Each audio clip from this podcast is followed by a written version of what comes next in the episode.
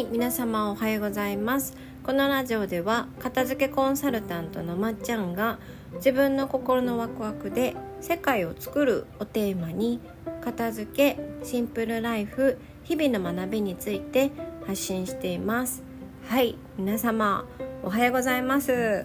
ー、私事ですけどね私この間髪の毛を切ったんですね。であのちょっと美容師さんとねうまくこうコミュニケーションが 取れなくてですね思ったより切っちゃったんですよね。切りたかったわけじゃないんですけどあなんか分かりますか？切っていく過程で自分が思ってたのと違う方向に行った時にあやばい修正しなきゃと思ってたんですけどもすでに時遅しみたいな感じでちょっと私落ち込んでたんですよ。そう。であのちょっと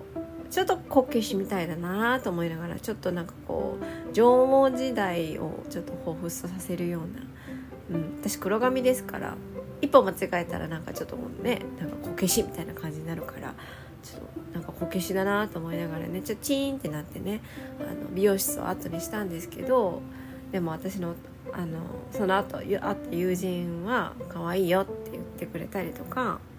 家に帰ったらパートナーもね「可愛いよ」ってあの私が落ち込んでたからなのかなと思ってたけどね。あの結構言ってくれてたからそうガッキーより可愛いよみたいな。そう。可愛いやんみたいな。この髪型いいんやんって思いながらねそう生活してたんですよ。私が自分のことをこけしって思ってたことを忘れてね生活してて。で先日実家に帰ったんですよ。そう。帰ったらあのいつもなんだろう辛辣なことを言ってくる私の母。それが愛情だと最近はちゃんと分かってくるようになってなったんですけど私が頭の中で思ってたような言葉をねずっと言うんですよ「それこけしみたいだね」みたいな「なんか失敗されたんじゃない?」みたいな「ちょっとちゃんと後ろ見た方がいいよ」みたいな「えー、なんかこけしみたいじゃない?」みたいな「えなんかちょっと変」みたいなことをね家族で焼肉を食べてる時にずっとあまりにも言うから気になっちゃって気になっちゃって。そう。私はガッキーより可愛いんだみたいなあのその そんなこと本当に覚えないですけどでもガッキーより可愛いよって言ってくれる人がいた言葉もその否定によってねこうかき消されちゃって気になって気になってしょうがなくってそう。後ろの「変だよ」とかそう。なんかもう切り直してもらった方がいいんじゃないまで言われて。気になりすぎて隣にいる弟に髪型の写真をもう一回撮ってもらって弟にも聞くみたいな「変?」みたいな。切ってもら切り直してもらった方がいいかなみたいな。の私の弟はね興味ないから「ああ」みたいな「別に変じゃないよ」みたいな。なんか気持ち入ってんのか入ってないのかよくわかんない返事をしているんですよ。そうでちょっと落ち込むんですよね。あやっぱこけしだったんだみたいな。そう。であの再び私が今住んでるお家に戻ったらまた「かわいいかわいいかわいい」って言われるから。あれ？みたいな。ちょっと私も混乱ですよね。そう。で結局私はどう思ってるんだってところに立ち返るとそうあのなんでしょうね。まあ案外悪くないかなみたいな感じで終わったんですけどどれだけ自分のその判断みたいな思考みたいなものが周りの人間に揺さぶられる特に自分に近い人間、ね、親とか子供の頃から共にしている自分の判断基準になっている人間に言われる言葉に揺さぶられるのかっていうことをまあ家を離れたからこそ再実感したんですよね。そうでこれ私あの片付けをね一人でせっせせっせと時間をかけて向き合ってた時にも思ったんですけどね。あのそういうことそういうわけで今日のテーマは片付けで脳のあの自分の、えー、思い込みに気づくっていうことなんですけど、まあ、気づいてリセットすることができるよっていう話なんですが片付けっていうのは、まあ、自分と向き合うことにもすごいつながるんですよね。そうフラットに見るっていうことすごく大切で今自分が何色の服を持ってたりとかどんな形の小物を持ってたりとかどういうもの例えば人からもらったものに自分はすごく愛情を感じるのかそれとも見た目が可愛いものに愛情を感じるのかなんかそういうのをね、えー、こうなかなか自分一人で見るのってすごく時間がかかるんですけど私はそういう時にこう客観的に見てくれる人とか私がその片付けを通して感じたことを聞いてくれる人が横にすごいいてくれたらもっと早く片付いたのになって後々、えー、気づいたんですけどそう例えば私は黒い服をね一切持ってなかったんですよ。そうでポッドキャストでも話したこと前あるんですけどそれこそただのそれ思い込みだったんですが私は結構肌がねあの地黒寄りなので子供の頃から母にあの黒い服は着るなって言われてたんですよ。全部が黒くなるから。そう。だから私は黒は似合わないって思ってたんですよ。そう。でねだからその片付けをする時とかにも黒い服っていうのは一着も持ってなかったんですよね。そう。で白もねあんまり着るなって言われたんですよね。なんでかっていうと、まあ、私が汚したくないっていうのもありますけど、まあ、黒が際立つからですよね。そう。もうこうやって言うとなんか 私いじめられてたみたいですけどでもそういうことってあるじゃないですか。親から言われ続けるとか勝手な自分の思い込みでそう私はこの服似合わないからみたいな感じで、ね、あの着ないことって結構あると思うんですよ。この色が似合わないからとか。そう。憧れてるけどこれは私の系統じゃないからみたいな感じで使わないものとか避けてきたものとか避けてきた世界みたいなものって絶対的にあるんですけどそれを一回フラットにねあの今はね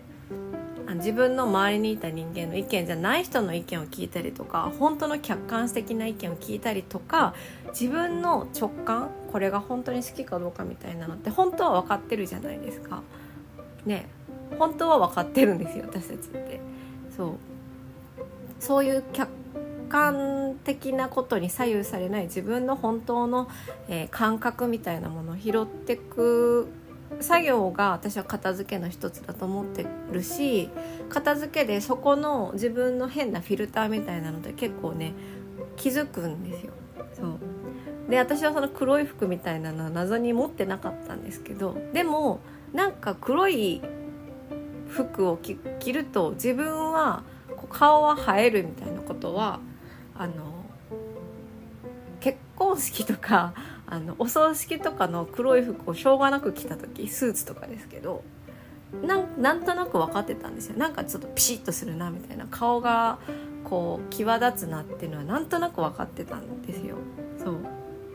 であのそれこそ何年前だったかな。片付けをした頃にですね片付けと向き合い始めた頃に、えー、まだその時そんなに流行ってなかった、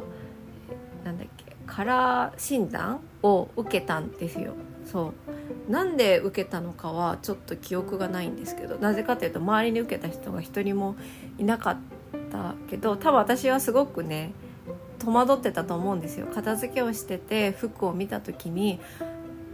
改めて自分の服をこう客観的にフラットで見た時に好きな服が好きな色が全然ないことに気づいてすごく戸惑ったんでしょうね。で私の本当の好きな色って何なんだろうと思ってそのカラー診断みたいなものを受けた時に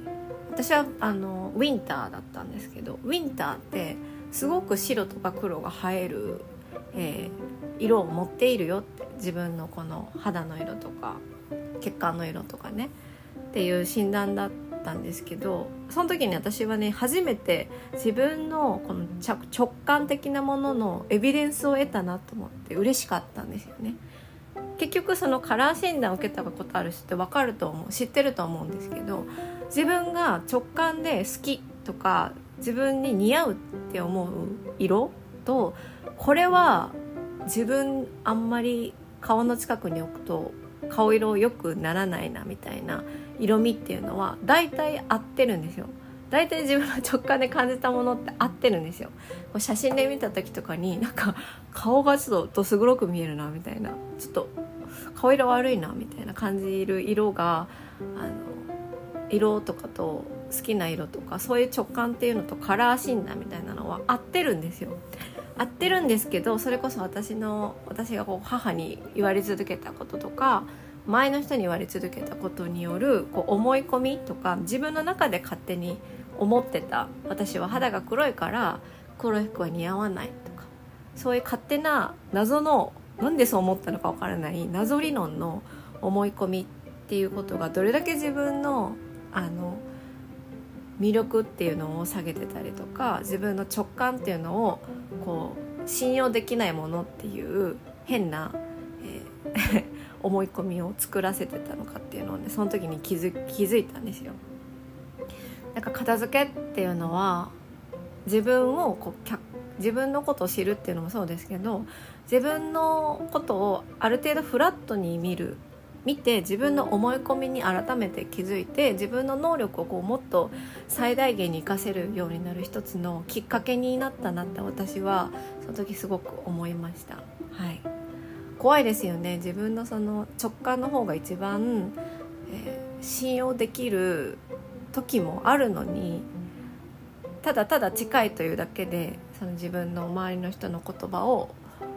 その自分のなんだろうね勝手な思い込みにする一つの理論として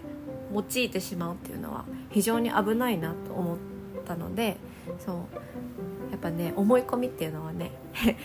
自分だけではなかなか解けないし自分の身内だけではなかなか解くことができないのでそれこそ非常に客観的な人の意見とか大多数のたくさんの人の意見を取り入れることが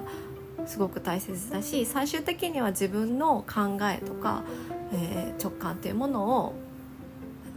頭を使わないところを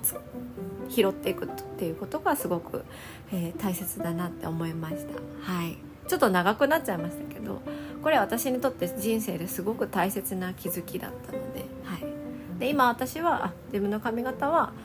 まあ、1週間に1回ぐらいはあのこけしって思っちゃうけど